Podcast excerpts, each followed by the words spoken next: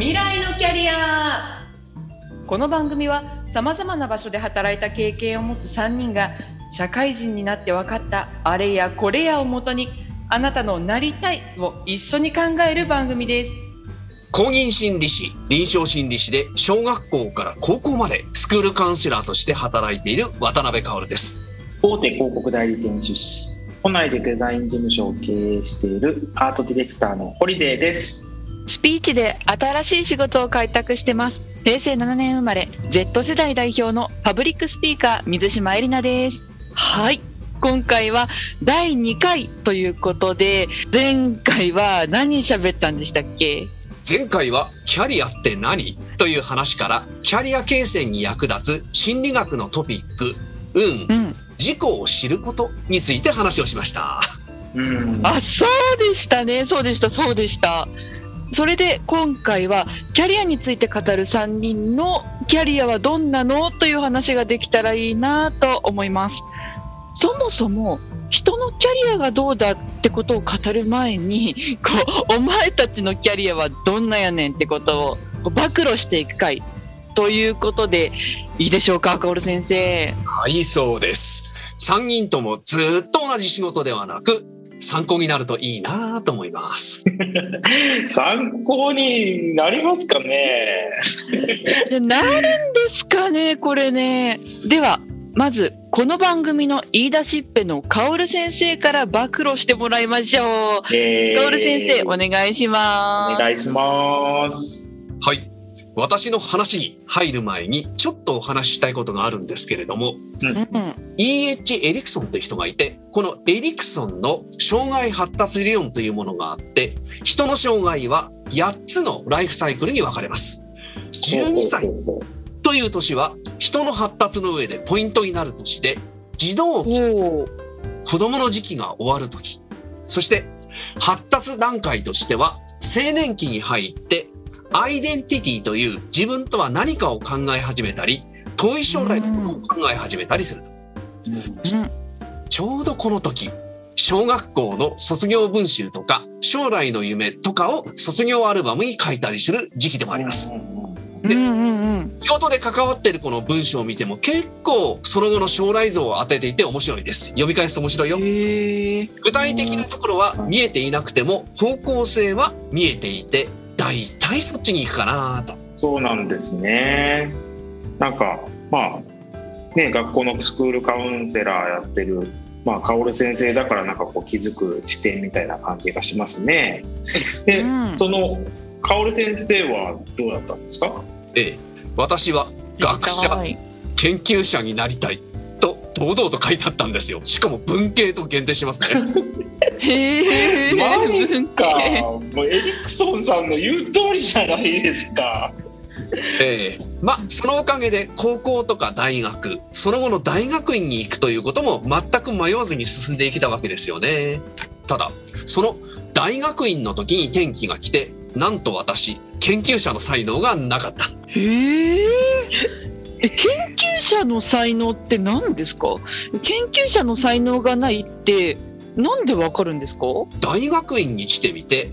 実は研究者はすごくクリエイティブな仕事だってことに気づかされました例えばなんだかわからないものあるものとあるものの関係とか結びつきがこれはあるよっていうのはなんかデータを積み上げてってあるいは闇雲に調査していってそうだったとわかるんじゃなくてこれとこれは関係あるんじゃないかというふうにまず見る能力仮説を作る力っていうのが最初に必要だなと思っていてやってったらそういう能力が私には全くなかった。へえ。なるほど研究者ってなんか思った以上にこうアーティスティックな感じなんですねそして、まあ、そこで薫先生も一旦なんかこう挫折みたいな感じだったんですね。そうですね。まず論文を書くのでもアイデアがなきゃいけない。先行してアイデアがないといけない。で、それを出せと言われて私には出なかった。おかげで修士課程を終わるのに普通2年のところ3年かかっちゃいました。ああそうなんですね。あでもアイディアそう言われるとそうなのかも。余談ですが後に私を研究して出た論文が2つあって自分では研究論文を書かないんですけれども研究される対象になっています。先月もう一つ調査されて論文は3本になる予定です自分が研究対象？ええ自分が研究対象になるってえどんな気持ちなんですか？なんかこんな私でも世の中のお役に立てるならって気持ちですね。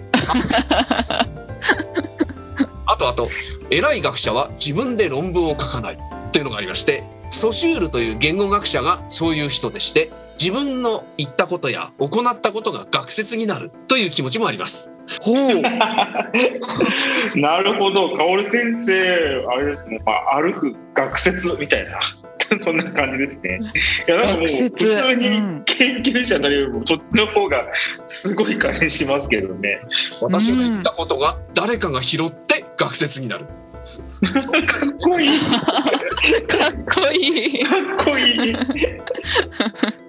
いえいえと思いながらもあだいぶ脱線しました。で話を戻すと心理学を学んでいた選んでいたおかげで心理学には臨床があるんじゃないか。ということに大学院で気づきました。うん、心理学に臨床があるっていうのはちょっとよくわからないんで、もう少しこう詳しく教えてもらっていいですか？はい。知りたい。メンタルな問題を抱えている人の相談治療ケアということを扱う分野があってそれまで基礎とか実験と言われている心理学の分野それは新たなアイデア新たな理論を出すという分野にいたのでそこら辺全く気づいてなかったんですけれども実際の人を相手にしてその人をケアするという分野があり今まで学んだこともちゃんと役に立つんじゃないかいってことに大学院の時に気づきます。ほう直接人をケアするのが臨床なんですねそうですね。メンタルとはどんなものか、脳の働きとは何かということを一生懸命研究するのが実験とか基礎心理と呼ばれる分野ですね。うん、で、臨床を選んだのはいいんですけども、まだ未練があるので、大学院を終わる時に非常勤の学校の先生をいくつか掛け持ちで仕事をしていて、そこで出会ったのがホリデーさんだったりするわけです。そうなんだ。なるほど、そういうね、あの僕がちょうどこう美術大学を目指すときに美術の予備校に行ったんですけどね、そこでまあ薫先生と出会って、薫先生からは僕はあの小論文の先生として、えーまあ小論文の書き方をまあ教わったりしてたんですけど、まあでもなんかあの時ってこう小論文の書き方だけじゃなくて。ね、なんかこうお酒の飲み方とかえアニメの見方とか、なんか、俺先生からなんかいろんなことを学んだなっていう思い出がありますね。はいいいなあまあその頃はなんかちょっと先の見通しが立ってなかったんですけどもここで転機が大学院の同級生から誘われて法務省という非常に硬いところに行きました。おお、国家公務員。かっこいい実際の勤めている時の名前は調査専門官心理という名前がついている心理職でまあそこに行った課題でしょでそこに行った後に今度は千葉県の児童相談所の心理判定員という仕事。これももちろん心理の仕事で結果として国家公務員と地方公務員をフルタイムで両方やることができました。でその後千葉県のスクールカウンセラーとなって現在に至るというわけです。うーん、うんすごい。なんかね、なんか僕からするとね、僕に小論文を教えてってたなーっていうふうに思ったら、まあ、いつの間にかなんかね、国家公務員になってたりとかしてて、なんかもう薫先生のキャリアにもまあ、本当ね、いろんな紆余曲折みたいなのがまあったりするんだなって思いますね。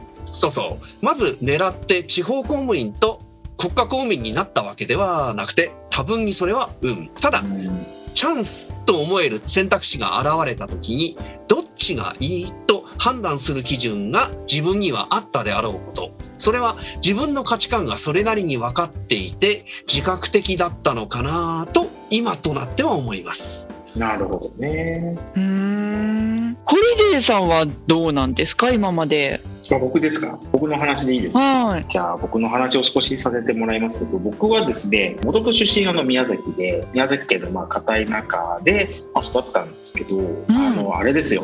小さい頃からまあどこのクラスにもですね必ず一人はいる絵の上手な子落書きキングみたいないるじゃないですか。いた。いました。ですよね。あれです、うん、ノートの端とかですね。あんなだったらもうテストの裏とかです。こう授業の合間にですねこうすごいこう絵を描くのが、まあ、ずっとこう上手な子でしたね。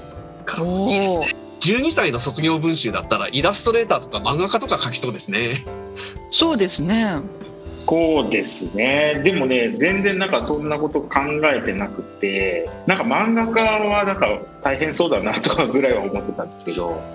で、まあ、まあ絵描くのは好きだったんですけど、まあ、正直なんか高校生になるぐらいになっても全くなんか将来こうなりたいとかって全然考えもしなかったし、まあ、なんならまあなんかねその時授業を受けてた先生からなんか大学に入ったらお前らいくらでも遊べるんだから今は脇目も振らずに勉強しろみたいなことっていうのを言われてたんですよね。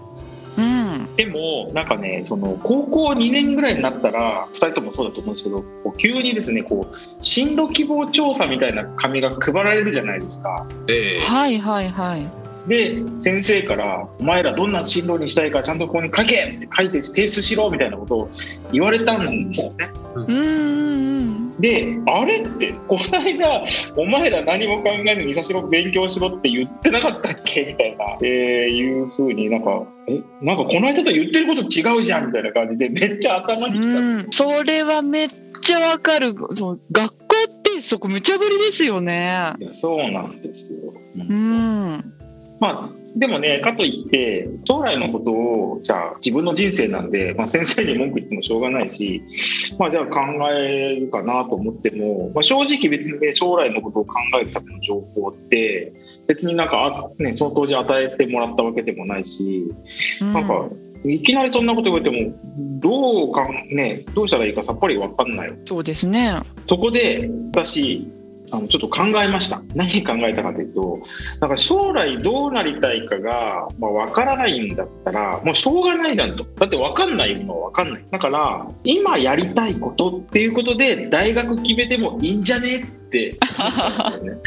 う んそう。そしたらなんかまあねずっと絵描くの好きだったんで自然と美大っていうのがあるんじゃね美大を目指すみたいなことでもいいんじゃねえかっていう発想が頭をよぎってなんかその瞬間からめっちゃワクワクするなと思ってあのワクワクしました。そうかこう絵を描くことプラス進学って美大になったわけですね。そうそうそうそうそうそううなんか、うん、だからその今やりたいことっていうところで一回自分で考えたら初めてその発想がこう湧いてきてですね。なんか、あこうんれはなんか自分の中では結構画期的だぞみたいな感じだったんですけど。い。やだってねみんなそのね高校2年とか3年とかだったらめっちゃこう大学に行くための勉強とか歩行とかを受けるんですよ。でも美大を目指すための勉強って絵描くことじゃないですか。うん。だから歩行とか受けなくていいんですよ。めっちゃ良くないですか？あそこ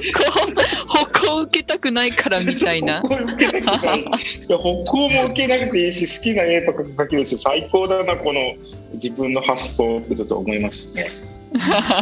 ほんでまあそんな感じで将来のこととか仕事のこともまあさっぱりよくわからないんだけど、まあ、一応なんかその美大に行く。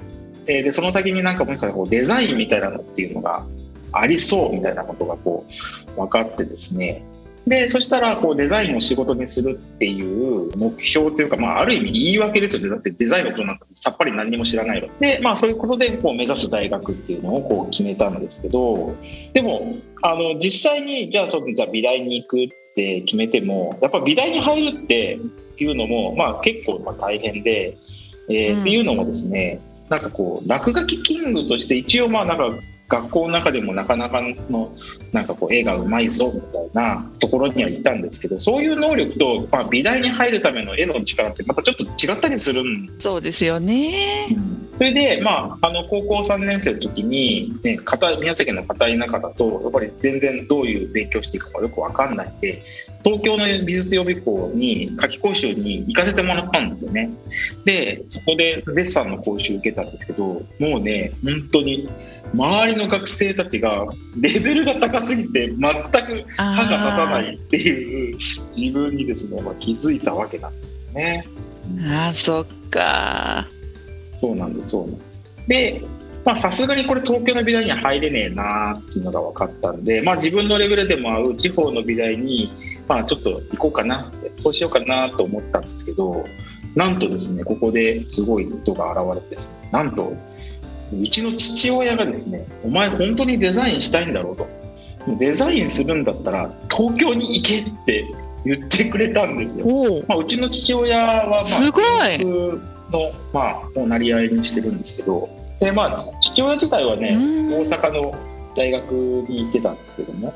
でやっぱりその東京と地方じゃやっぱりこう全然情報の、まあ、量も質も違うでデザインっていう職業はそういうところにやっぱ敏感じゃないとダメなんだと思うから、まあ、本当にお前がデザインやりたいんだと思うんだったらやっぱ東京に行った方がいいよって言ってくれたんですよね。だからそこで、まあ、そういうこともありさすがにこう現役合格は無理だったんですけど、まあ、浪人までして東京の未来にま受かる力っていうのを、まあ、つけたんですね。まあ、でそこで、まあまあ、この予備校に行って、まあ、そこで薫先生には非常にこうお世話になったと。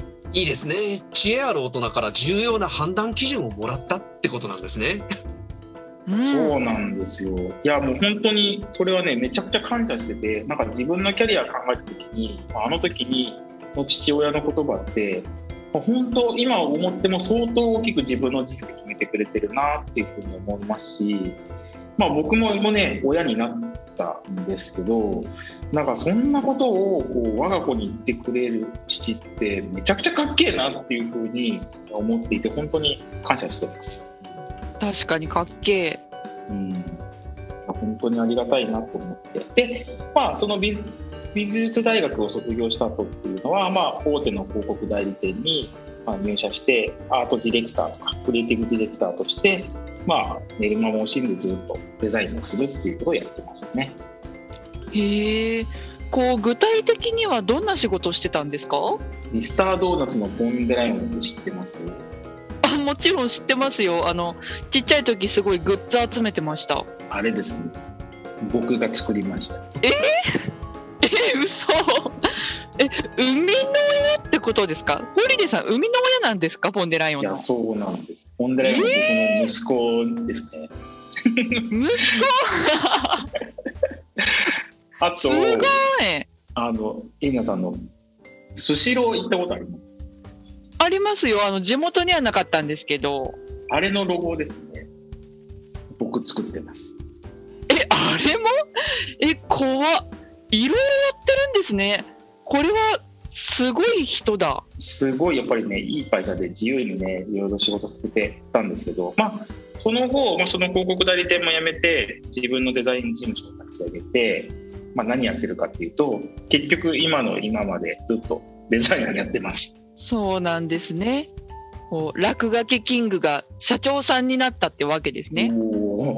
そうなんですよね。で、まあ、本当はね、社長になるつもり全くなかったんですけど、まあ、ちょっとね、いろいろありまして、まあ、その辺はまたちょっと今度、またお話ししたいかなっていうふうに思います。お今度、楽しみです。おえホリデーさんは意識してないようですが12歳の頃からやりたいことがはっきりしていてその方向に進んだと言えますよね。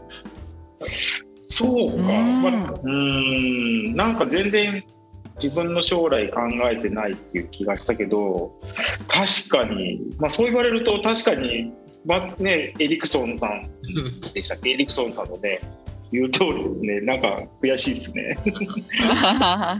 ま あまあ、しかもその途中で偶然良い出会いがあったり知恵ある大人のサジェッションがあったりしたっていうのが分かりやすいキャリアそうですね。うん、うんさてさて、ではエリナさんは？はい、そうですね。私もホリデーさんと同じように、こう予備校でデッサンとかをこう習って、美術というか、まあ、芸術の大学を出ました。そう。でも分野は全然違いましたね。私は中学生の頃から、えっと、将来自分が何になりたいっていうのがすごくはっきりしていて、その頃から、そうそうなんですよ。その頃から言葉と声に関わる仕事がしたいなっていうふうに思ってましたなのでこう声優さんとか役者さんとかあとは小説家とかになりたいと思ってましたへえすごいさっき僕ねずっと何も考えてなかったみたいなんですけどそんな僕と全く違いますね逆かもしれないですね。うん。私はすごい田舎千葉の南房総っていうところの出身なんですがお芝居を習ったりしてました。でそこで舞台美術ってホリデーさん分かりますかね？うん、これはねわかりますよ。こうお芝居の背景だったり大道具だったりっていうのを舞台美術っていうんですかんですよ、うん。そしたら演技よりそっちの方が面白くて演劇のまあ美術を学べる大学に入りました、まあ、演技もその中でしてはいましたけどね。いやなんかね普通舞台に立つとやっぱりこう舞台にずっと立ちたいっていう人結構多いと思うんですけど裏方の方が面白いってなるのも結構ね面白いですよね。そうなんですよ。4年間大学が終わってそしてこう大手の映像制作会社に入社してそこで美術さんとして働いてました。ちゃんとね大学で学んだことがまあ生きる職業になったってことですね。そうですね。それで私ちょっと珍しいかもしれないんですけど就職活動が楽しくて仕方がなかったんですよ。もう100社以上受けましたね。えー、マジっすか？すごい量っすね。僕3社ですよ。しかもそれ3が社？それがね100社受けてそれが楽しいっていうのもねちょっとあんま聞いたことないなっていうかすごいですね。すごいですね。私は一社も受けてないです。それもすごいけどな。それすごい。えそう。まああの落ち続けて100社っていうわけではないんですけどアナウンサーとかも受けて、まあ、受かったりとかして もちろん地方し地方局でしたけどね。すごくないですか？なんかそのまあじゃあね何かが間違ってたら、まあ、間違ってたかわかんないけどエリナちゃんがね女子アナの世界線っていうのが、まあ、存在してたってことなんですね。面白存在してたかも。で、まあ、美術をの仕事をするために映像制作会社に入ってそれで元気にバリバリ働くはずだったんですがい、うん。ちょっとねそこで体を壊しちゃって入社して1年ぐらいで辞めることになっちゃったんですよ。いやまあでもね本当ね僕もね広告代理店にいるからわかるんですけどいたからわかるんですけどね制作の現場ってマジでハードですからそうなんですよね。まあ体質的なものもあったかもしれないんですけど、まあ、なので今は元気です。あよかっで会社を辞めたその時にこう思い出したのが中学の時に、まあ、何をしたかったかなってことなんですけどたその時に言葉と声の仕事がやりたいってさっき言ったと思うんですけどそれを思い出したんですよね。なるほど。そこちゃんと思い出せたんだ。はい。思い返せば高校の時に先生に誘われてスピーチの大会に初めて出たんですよ。うん。で私が住んでた千葉県ってスピーチとか弁論とかがすごい強い地域なんですけどそこで素人ながら県大会で準優勝してたりしてそれがまあ楽しかったことを思い出しましたそれでまず、まあ、唐突なんですけど25歳までにスピーチで日本一になろうって決意したんですね。はい。いや今はこう惜しくも今日本2位止まりですね。え？今なんかちょっとさらっと言ったけど2位止まりっていや日本2位ってすごくないですか？いやえ2位ですよね で日本の2位ってことですよね銀メダルってことですよね そうですね。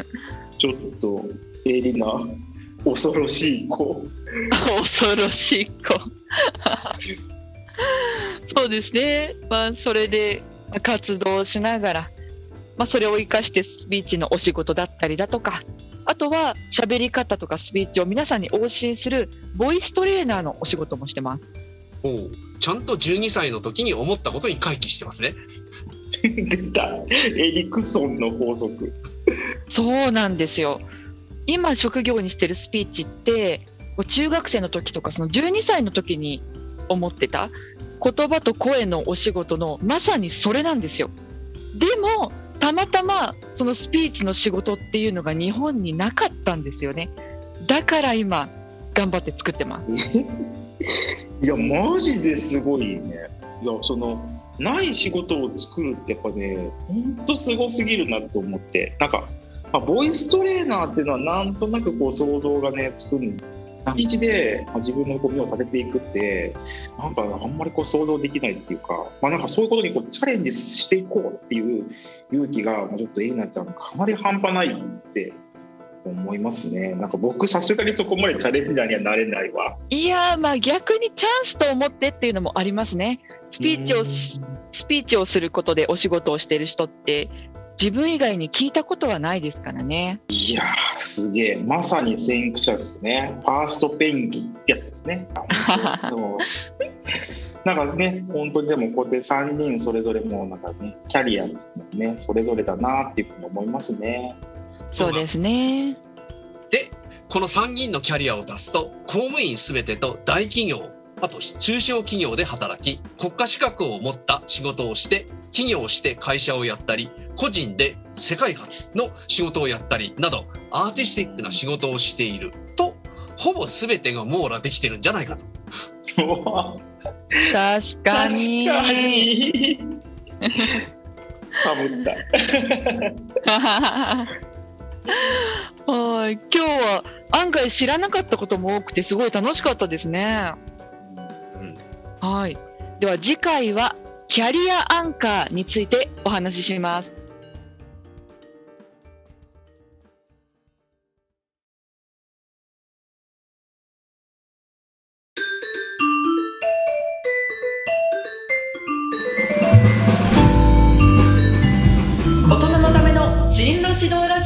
未来のキャリア。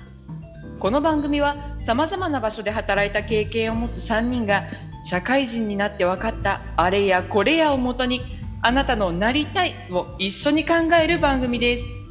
公認心理師臨床心理師で小学校から高校までスクールカウンセラーとして働いている渡辺薫です。大手広告代理店出身都内でデザイン事務所を経営しているアートディレクターのホリデーですスピーチで新しい仕事を開拓してます。平成7年生まれ Z 世代代表のパブリックスピーカー水島えりなです。はい。今回は第2回ということで前回は何喋ったんでしたっけ？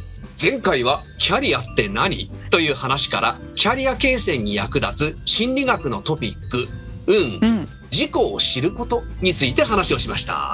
うん。あそうでしたね。そうでした。そうでしたそれで今回はキャリアについて語る3人のキャリアはどんなのという話ができたらいいなと思います。そもそも人のキャリアがどうだってことを語る前に こうお前たちのキャリアはどんなやねんってことを暴露していく回ということでいいでしょうか赤堀先生。はいそうです。3人ともずっと同じ仕事ではなく参考になるといいなと思います。参考になりますかね？で なるんですかねこれね。ではまずこの番組の言い出しっぺのカオル先生から暴露してもらいましょう。えー。カオル先生お願いしおます。願いします。はい私の話に入る前にちょっとお話ししたいことがあるんですけれどもうん。E.H. エリクソンという人がいてこのエリクソンの障害発達理論というものがあって人の障害は8つのライフサイクルに分かれます。12歳という年は人の発達の上でポイントになる年で児童期子供の時期が終わる時。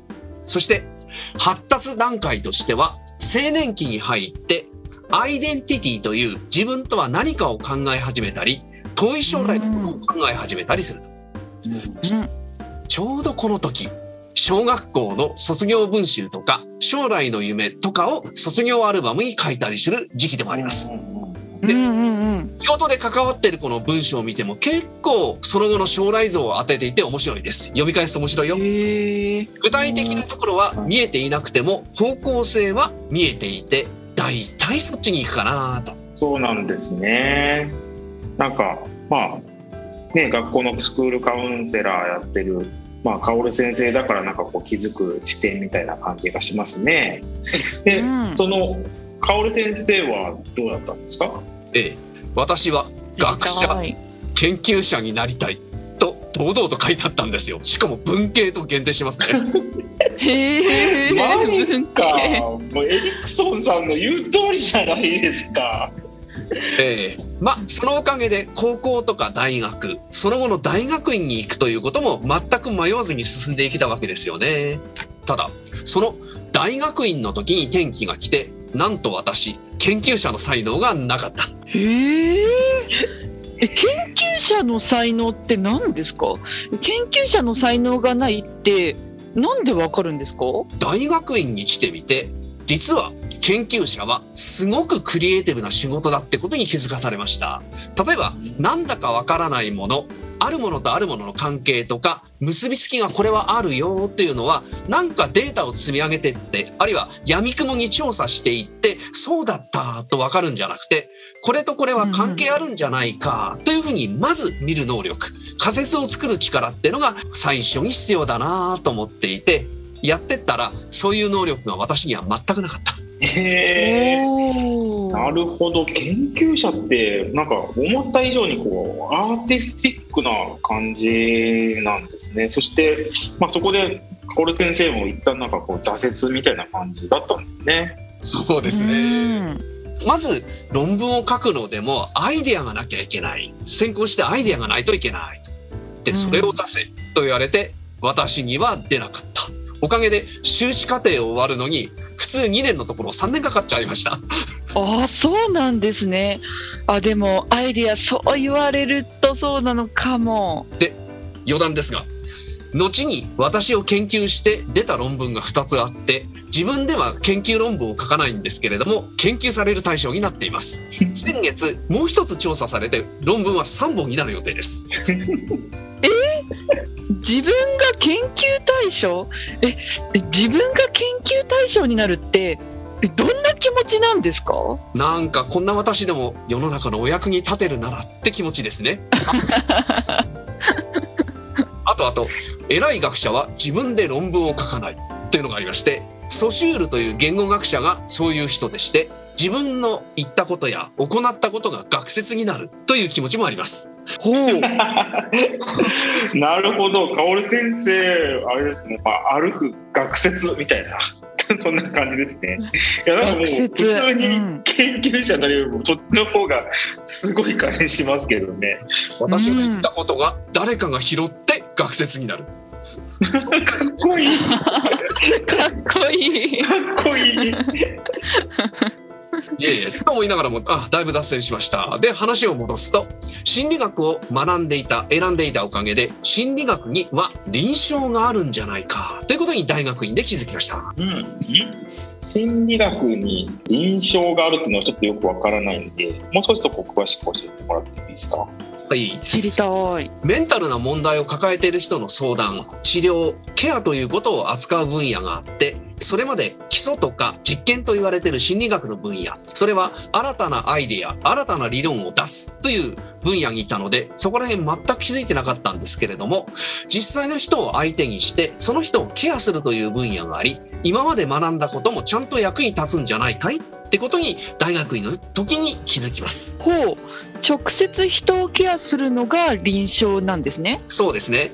メンタルとはどんなものか、脳の働きとは何かということを一生懸命研究するのが実験とか基礎心理と呼ばれる分野ですね。うんで、臨床を選んだのはいいんですけども、まだ未練があるので、大学院を終わる時に非常勤の学校の先生をいくつか掛け持ちで仕事をしていて、そこで出会ったのがホリデーさんだったりするわけです。そうなんだ。なるほど。そういうね。あの僕がちょうどこう美術大学を目指す時に美術の予備校に行ったんですけどね。そこでまあ薫先生と出会って薫先生からは僕はあの小論文の先生として、えーまあ、小論文の書き方を、まあ、教わったりしてたんですけど、まあ、でもなんかあの時ってこう小論文の書き方だけではなくてね、なんかこうお酒の飲み方とか えアニメの見方とか なんか俺先生からなんかいろんなことを学んだなっていう思い出がありますね。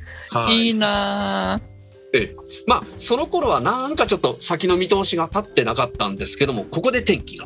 大学院の同級生から誘われて法務省という非常に硬いところに行きました。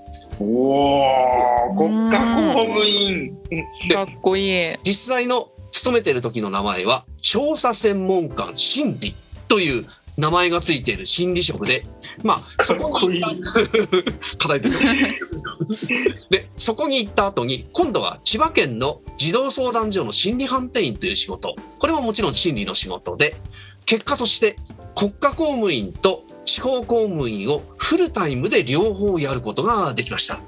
でその後千葉県のスクールカウンセラーとなって現在に至るというわけです。うん。すごい。なんかねなんか僕からするとね僕に小論文を教えてってたなーっていうふうに思ったら、まあ、いつの間にかなんかね国家公務員になったりとかしててなんかもう薫先生のキャリアにもまあ本当ねいろんな紆余曲折みたいなのがあったりするんだなって思いますね。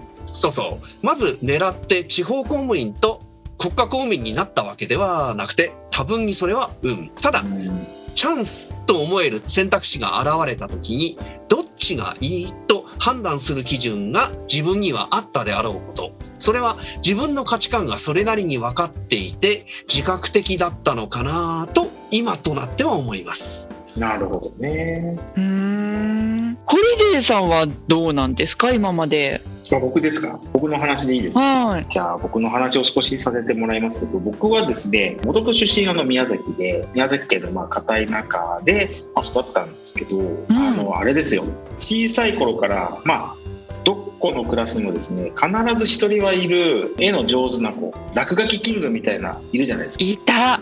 いました。ですよねあれです、うん、ノートの端とかですねあなたもテストの裏とかですこう授業の合間にですねこうすごいこう絵を描くのが、まあ、ずっとこう上手な子でしたね。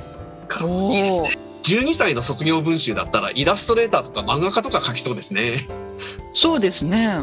そうですね。でもね、全然なんかそんなこと考えてなくて、なんか漫画家はなんか大変そうだなとかぐらいは思ってたんですけど、でまあまあ、絵描くのは好きだったんですけど、まあ、正直なんか高校生になるぐらいになっても全くなんか将来こうなりたいとかって全然考えもしなかったし、まあ、なんならまあなんかねその時授業を受けてた先生からなんか大学に入ったらお前らいくらでも遊べるんだから今は脇目も振らずに勉強しろみたいなことっていうのを言われてたんですよね。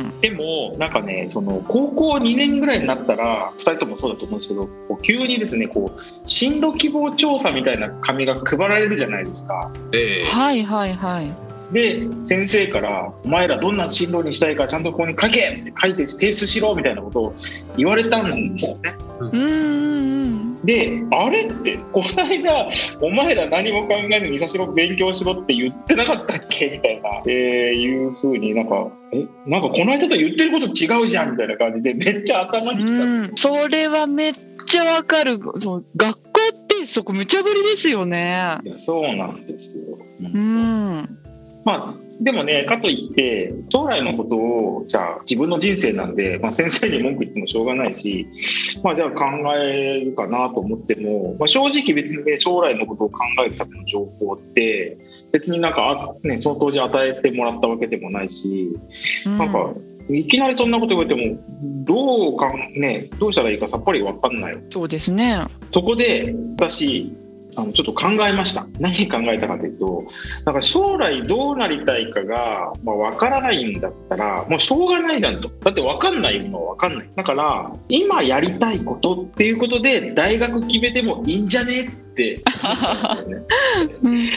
そう。そしたらなんかまあね、ずっと絵描くの好きだったんで自然と美大っていうのがあるんじゃねえ美大を目指すみたいなことでもいいんじゃねえかっていう発想が頭をよぎってなんかその瞬間からめっちゃワクワクするなと思ってあのワクワクしました。そうかこう絵を描くことプラス進学って美大になったわけですね。そうそうそうそうそうそう、うん、なんかうん、だからその今やりたいことっていうところで一回自分で考えたら初めてその発想がこう湧いてきてですね。なんか、うんあこれはなんか自分の中では結構画期的だぞみたいな感じだったんですけど。い。やだってねみんなそのね高校2年とか3年とかだったらめっちゃこう大学に行くための勉強とか歩行とかを受けるんですよ。でも美大を目指すための勉強って絵描くことじゃないですか。うん。だから歩行とか受けなくていいんですよ。めっちゃ良くないですか？あそこ。歩行受けたくないからみたいな。歩。行受けなくてい。いいや歩行も受けなくていいし好きな絵とか描けるし最高だなこの自分の発想ってちょっと思いましたね。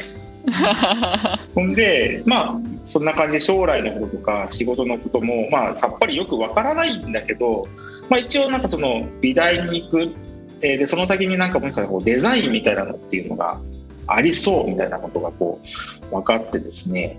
でそしたらこうデザインを仕事にするっていう目標というか、まあ、ある意味言い訳ですよね。だってデザインのことなんかさっぱり何も知らないので、まあ、そういうことでこう目指す大学っていうのをこう決めたんですけどでもあの実際にじゃあそのじゃあ美大に行くって決めてもやっぱ美大に入るっていうのも、まあ、結構ま大変で、えーうんっていうのもですねなんかこう落書きキングとして一応まあなんか学校の中でもなかなかのなんかこう絵がうまいぞみたいなところにはいたんですけどそういう能力と、まあ、美大に入るための絵の力ってまたちょっと違ったりするんそうですよね。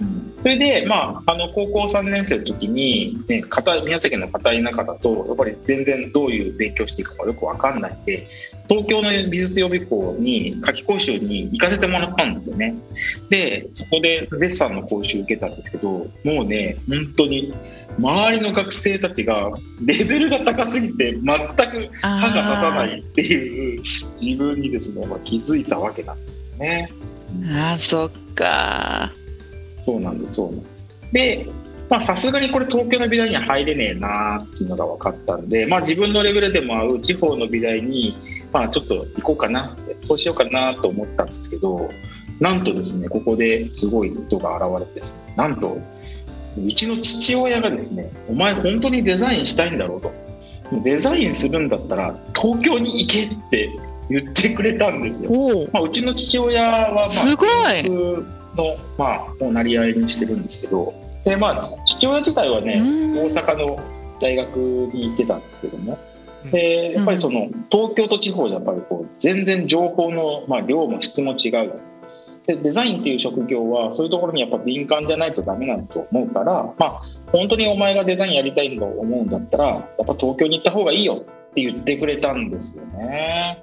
だからそこで、まあ、そういうこともあり、まあ、さすがにこう現役合格は無理だったんですけど、まあ、浪人までして東京の美大にまあ受かる力っていうのをまあつけたんですね。まあ、でそこで、まあろまあ、その予備校に行って、まあ、そこで薫先生には非常にこうお世話になったと。いいですね。知恵ある大人から重要な判断基準をもらったってことなんですね。うんそうなんですよ。いやもう本当にそれはねめちゃくちゃ感謝しててなんか自分のキャリア考えた時にあの時にの父親の言葉ってまあ本当今思っても相当大きく自分の人生決めてくれてるなっていうふうに思いますし、まあ、僕ももね親になったんですけどなんかそんなことをこう我が子に言ってくれる父ってめちゃくちゃかっけえなっていうふうに思っていて本当に感謝してます。確かにかっけうん、本当にありがたいなと思って。で、まあ、その美美術大学を卒業した後っていうのは、まあ、大手の広告代理店にまあ入社してアートディレクターとかクリエイティブディレクターとして、まあ、寝る間も惜しんでずっとデザインをするっていうことをやってましたね。え。へえ。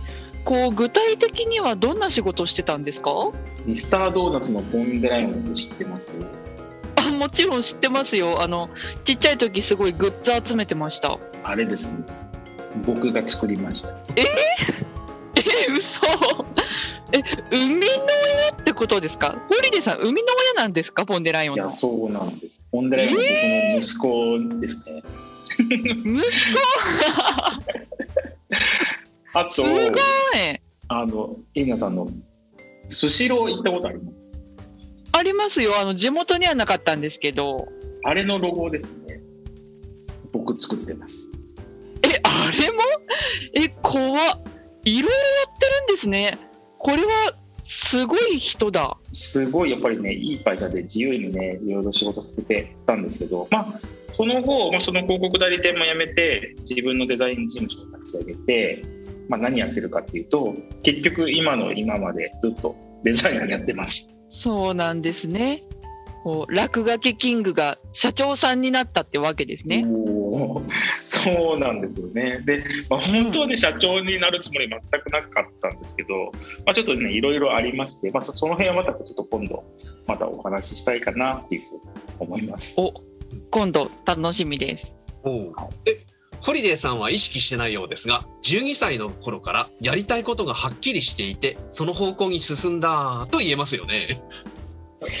そうか、うんまあ、うーん。なんか全然自分の将来考えてないっていう気がしたけど確かに、まあ、そう言われると確かに、まあね、エリクソンさんでしたっけ？エリクソンさんのね言う通りですね。なんか悔しいですね。まあまあしかもその途中で偶然良い出会いがあったり知恵ある大人のサジェッションがあったりしたっていうのは分かりやすいキャリアそうですね、うん。うんさてさてではエリナさんは？はい、そうですね。私もホリデーさんと同じように、こう予備校でデッサンとかをこう習って、美術というか、まあ、芸術の大学を出ました。そう。でも分野は全然違いましたね。私は中学生の頃から、えっと、将来自分が何になりたいっていうのがすごくはっきりしていて、その頃から、そうそうなんですよ。その頃から言葉と声に関わる仕事がしたいなっていうふうに思ってました。なので、こう声優さんとか役者さんとか、あとは小説家とかになりたいと思ってました。へえすごいさっき僕ねずっと何も考えてなかったみたいなんですけどそんな僕と全く違いますね。逆かもしれないですね。うん。私はすごい田舎千葉の南房総っていうところの出身なんですがお芝居を習ったりしてました。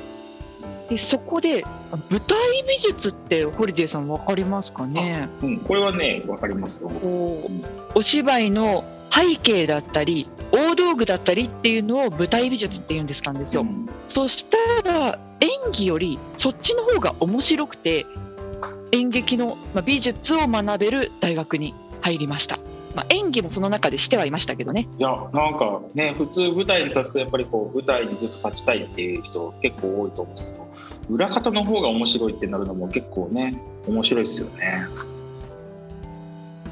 そうなんですよ。4年間大学が終わってそしてこう大手の映像制作会社に入社してそこで美術さんとして働いてましたちゃんとね大学で学んだことがまあ生きる職業になったってことですね。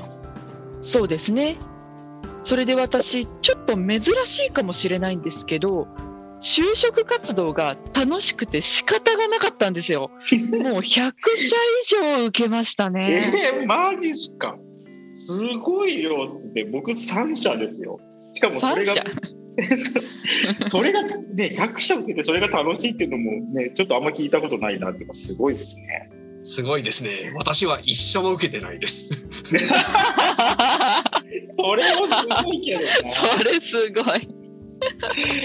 えそう。まあ、あの落ち続けて100社っていうわけではないんですけど、アナウンサーとかも受けて、まあ、一応受かったりとかして、もちろん地方地方局でしたけどね。すごくないですか？なんかそのまあじゃあね何かが間違ってたら、まあ、間違ってたかどうかわかんないけどエリナちゃんがね女子アナの世界線っていうのが、まあ、存在してたってことなんですね。面白存在してたかも。で、まあ、美術をの仕事をするために映像制作会社に入ってそれで元気にバリバリ働くはずだったんですがい、うん。ちょっとねそこで体を壊しちゃって入社して1年ぐらいで辞めることになっちゃったんですよ。いやまあでもね本当ね僕もね広告代理店にいるからわかるんですけどいたからわかるんですけどね制作の現場ってマジでハードですからそうなんですよね。まあ体質的なものもあったかもしれないんですけど、まあ、なので今は元気です。あよかっで会社を辞めたその時にこう思い出したのが中学の時に、まあ、何をしたかったかなってことなんですけどたその時に言葉と声の仕事がやりたいってさっき言ったと思うんですけどそれを思い出したんですよね。なるほど。そこちゃんと思い出せたんだ。はい。思い返せば高校の時に先生に誘われてスピーチの大会に初めて出たんですよ。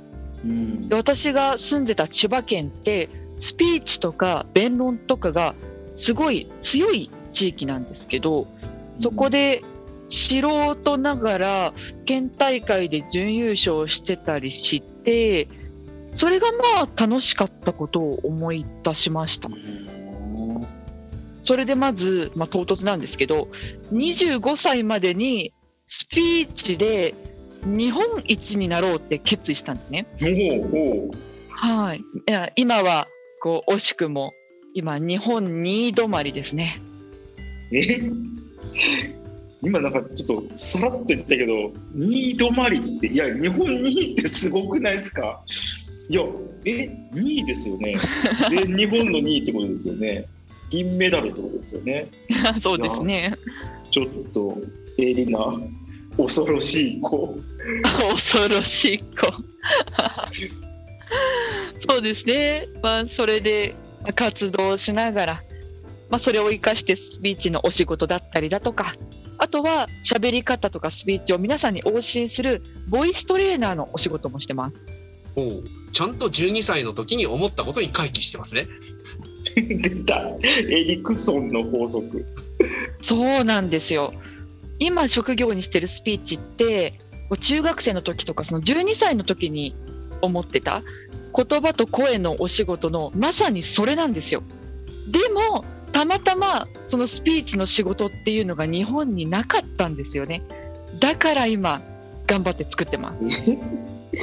いやマジですごいね。いやそのない仕事を作るってやっぱねほんとすごすぎるなと思って。なんか、まあ、ボイストレーナーっていうのはなんとなくこう想像がねつくん一日でま自分のゴミを立てていくってなんかあんまりこう想像できないっていうか、まあ、なんかそういうことにこうチャレンジしていこうっていう勇気がまちょっとエリナちゃんかなり半端ないって思いますね。なんか僕さすがにそこまでチャレンジャーにはなれないわ。いやーまあ逆にチャンスと思ってっていうのもありますね。スピーチをしスピーチをすることでお仕事をしている人って自分以外に聞いたことはないですからね。いやーすげえ。まさに先駆者ですね。ファーストペンギンってやつですね。なんかね本当にでもこうやって3人それぞれもなんかねキャリアですね。それぞれだなっていうふうに思いますねそうですね。でこの3人のキャリアを出すと公務員すべてと大企業あと中小企業で働き国家資格を持った仕事をして企業をして会社をやったり個人で世界初の仕事をやったりなどアーティスティックな仕事をしているとほぼ全てが網羅できてるんじゃないかと。確かに。確かにかぶったはい、今日は案外知らなかったことも多くてすごい楽しかったですね。はい。では次回はキャリアアンカーについてお話しします。